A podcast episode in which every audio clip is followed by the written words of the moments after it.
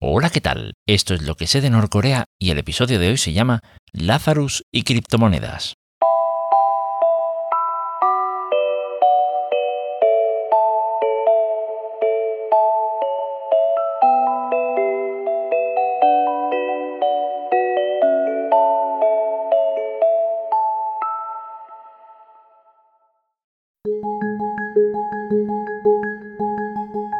Hace un tiempo estuve escuchando uno de los episodios de NK News en el que se entrevistaba a una persona bastante interesante, se llamaba Jeff White, y había estado trabajando, bueno, ha estado trabajando para varios medios de comunicación, entre ellos la BBC. Eh, es co-creador del podcast The Lazarus Heist, que sería como el golpe de Lazarus, vamos a decir, o el golpe, sí, el golpe de Lazarus, pero el golpe, entiendas en este caso golpe como, pues un golpe como un atraco a un banco o una cosa así, ese, tipo de golpe, ¿vale? Eh, es pues el co-creador de este podcast y también el, bueno, la persona, el autor de un libro homónimo que, bueno, que tiene un subtítulo un poco extraño. Bueno, el libro se llama completamente eh, The Lazarus Heist From Hollywood to High Finance, North Korea's Global Cyber War, que sería como pues el golpe de Lazarus, desde Hollywood a las altas finanzas, la ciberguerra eh, global norcoreana. Vamos a decirlo que, que, es así.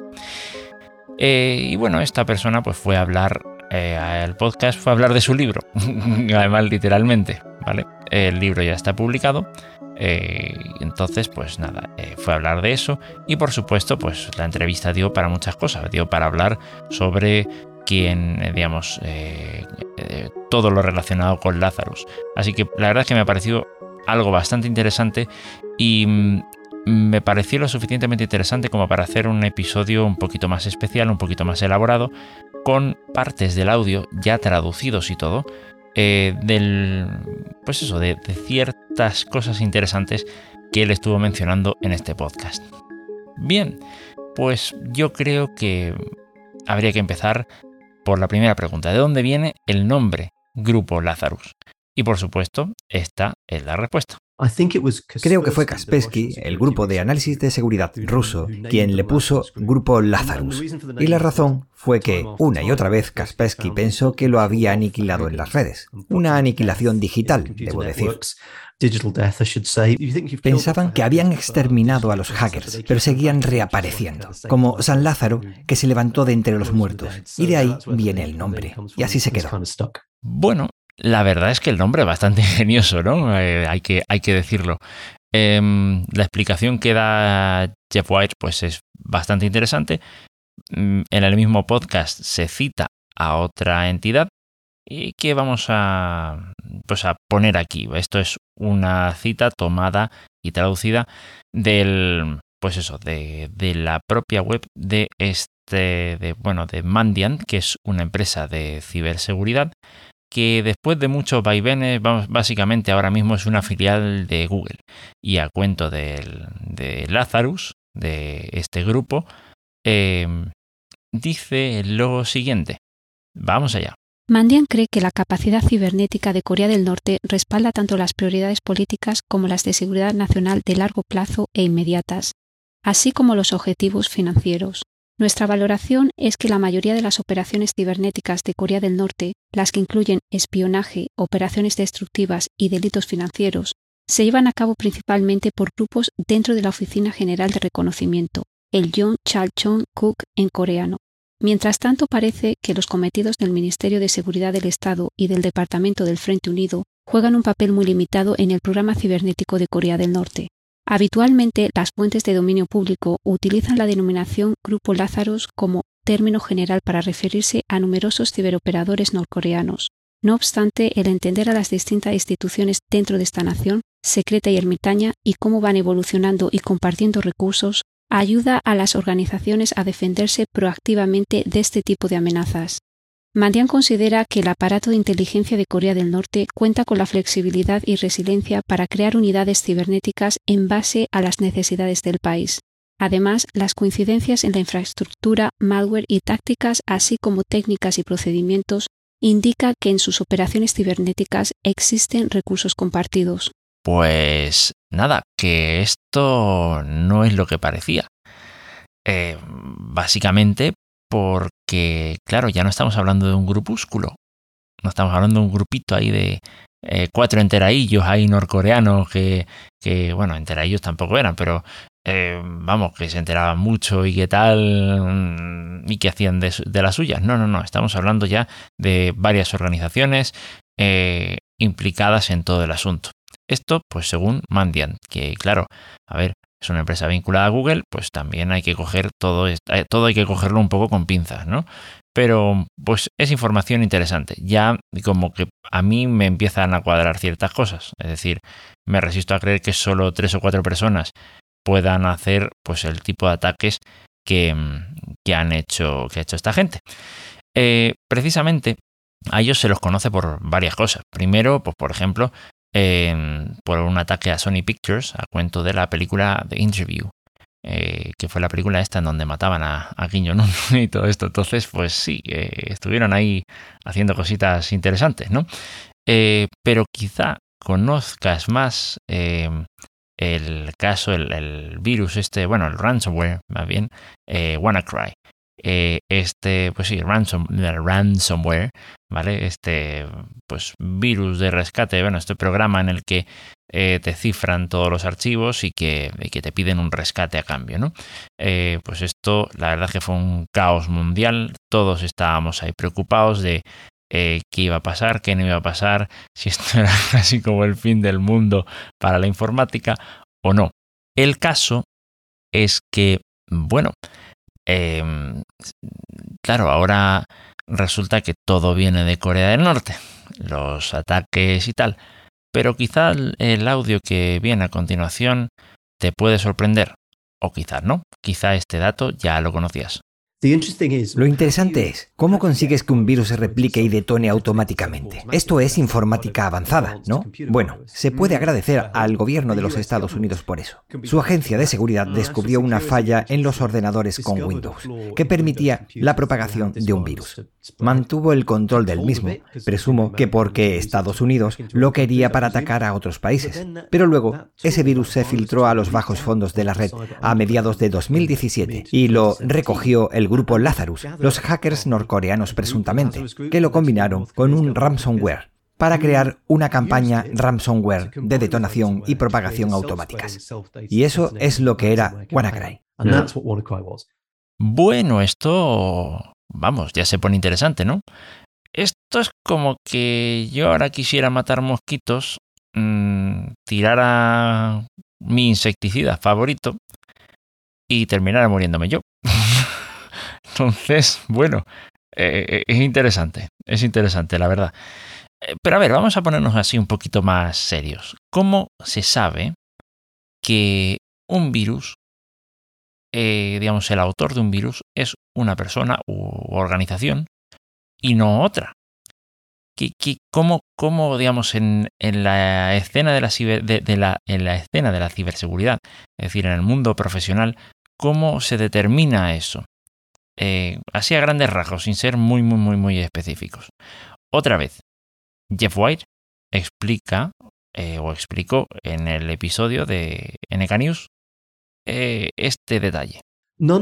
No creo que ninguno de los métodos de atribución en particular esté hecho a prueba de balas al 100%, pero cuando lo juntas todo, llegas a un punto en el que, usando la navaja de Ocan, tienes que dar una explicación distinta sobre cómo ese 95% de atribuciones se alinean todas juntas. Y cuanto más se construye sobre esas atribuciones y mayor es el comportamiento atribuible a Corea del Norte, más difícil es llegar a una explicación alternativa sobre quién más podría ser aparte de Corea del Norte de repente el terreno se nos ha vuelto inestable.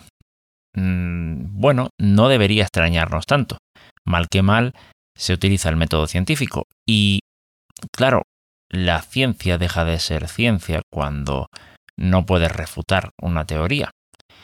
Eh, es decir, una teoría que se precie como científica, y aquí pues está hablando de que en base a cierta información se sospecha o se tiene Em, sí, que se tienen fuertes sospechas de que, por ejemplo, la autoría es norcoreana, nada dice que en un momento dado pueda venir alguien con una explicación diferente, como dice Jeff White. Que sea posible, es posible. Que, que sea probable, mm, pues en principio es poco probable, pero no se podría descartar. A fecha de hoy sabemos esto. ¿Quién sabe qué más podemos saber? Lo que a fecha de hoy parece que sí está claro es que Corea del Norte, al igual que cualquier otro país, realiza muchos ataques informáticos. Que sí, que sí, que no es una exclusividad de Corea del Norte. Que aquí eh, malos malotes, eh, vamos, somos todos, bueno, o son todos los... En fin, tú me entiendes.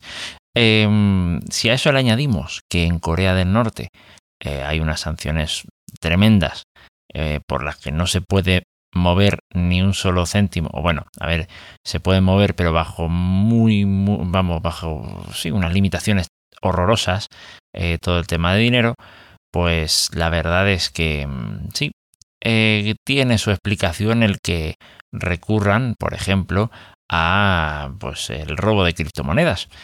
Eh, también hay que decir que el robo de criptomonedas eh, tiene, su, tiene su aquel. Es decir, vamos a ver, el dinero que circula por, el, por un banco convencional está así controlado, se sabe quién hace qué transferencia, desde dónde y hacia dónde. Pero en el mundo, digamos, de las criptomonedas también. Quizá lo que no se sabe es específicamente quién es el que está detrás de cada operación. Pero hombre, mm, si ves que de pronto te desaparecen, que te desaparecen criptomonedas, sospechas que ha podido ser, eh, que ha podido ser, eh, pues, pues, eso, el grupo Lazarus, ¿vale? empiezas a ver eh, hacia dónde van esas, criptomonedas, pues sí, sí que puedes seguir la pista, más o menos. O sea que tampoco, tampoco es que el, digamos, sí, todo esto, todos estos nuevos bueno, las criptomonedas, ¿no? Eh, que ya lo he dicho bastantes veces, eh, tampoco se puede decir que sean un método totalmente anónimo. Eh, es, vamos, tiene mucho anonimato, pero aún así todo lo que haces deja huella. Y además deja huella posiblemente para siempre. Es lo que tiene. El blockchain hace lo que hace. Es mantener esa, digamos, una certificación, por decirlo de alguna forma, de que una operación, una transacción, se ha llevado a cabo y que quede eh, casi, casi escrito como, como escrito en piedra. Entonces, eh, claro, contra esto es complicado. En Corea, eh, vamos, el grupo Lazarus ha, ha probado de todo, ¿vale? Incluso meterse en temas de, bueno, también Jeff White explicaba un poquito sobre eso en el podcast, meterse en temas de, de lavado de dinero, de dinero pues convencional. Eh, el podcast no tiene desperdicio, ese, episodio no tiene desperdicio. Lamentablemente no puedo compartir todo porque es bastante extenso, pero mm, sí, alguna, digamos, eso sería un detalle interesante. Y otra cosa bastante interesante es, bueno, saber cómo puede venir, eh, cómo puede venirnos un ataque de este tipo.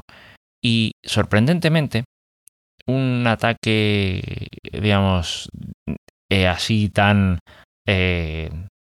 impresionante como el WannaCry o como el ataque a Sony Pictures vino simplemente por correos phishing. Así que cuida tu bandeja de entrada.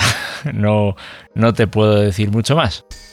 Y con todo esto, pues em, me surgen varias preguntas. Que lanzo así al aire. Son preguntas mm, para las que quizá no haya mucha respuesta. Eh, bien, todas estas acciones eh, llevadas a cabo por Corea del Norte, por el grupo Lazarus, como se le quiere llamar, em, ¿son un delito? Si lo son, bueno, eh, por ejemplo, si una persona roba porque tiene necesidad, sigue siendo un delito eso que hace. Si yo robo comida porque tengo hambre, soy un delincuente se me podría considerar eh, o se me podría meter en el mismo saco que otras personas que simplemente lo hacen por, porque es su forma de vida y entienden que no tienen que trabajar para conseguir las cosas. Em, entraríamos en el mismo saco. Eh, siguiente pregunta. Eh, ¿Corea del Norte se ha puesto a sí misma en esa situación? ¿O fue consecuencia, digamos, del reparto de zonas de influencia eh, como consecuencia de la Segunda Guerra Mundial? Yo creo que para la primera pregunta mm, no hay dudas. Es decir, seguramente tú eh, serás de los que piensen que, bueno, que eso sí, eh, digamos, el hacer ciberataques eh, para sacar dinero y tal es un delito. ¿Vale? Pero quizás las otras ya la respuesta es un poquito más compleja. ahí hay que determinar en qué situación realmente se encuentra Corea del Norte. Así que nada, yo dejo esas preguntas por ahí, eh, por si de pronto te apetece eh, contestarlas. Y hasta aquí llega el episodio de hoy.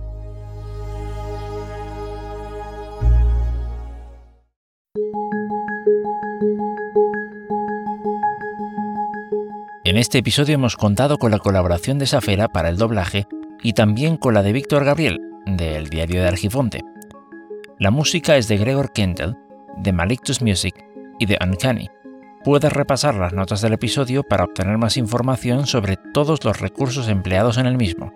Lo que sé de Norcorea es un podcast independiente, y para que siga siéndolo tu participación es imprescindible. Si quieres colaborar de alguna forma con el proyecto o simplemente hacer un comentario o sugerencia, puedes mandar un correo electrónico a marcolinostyle.gmail.com. También puedes participar en el grupo de Telegram. Búscalo como Lo que sé de Norcorea. Muchas gracias por escuchar. Nos vemos en el próximo episodio. Hasta pronto.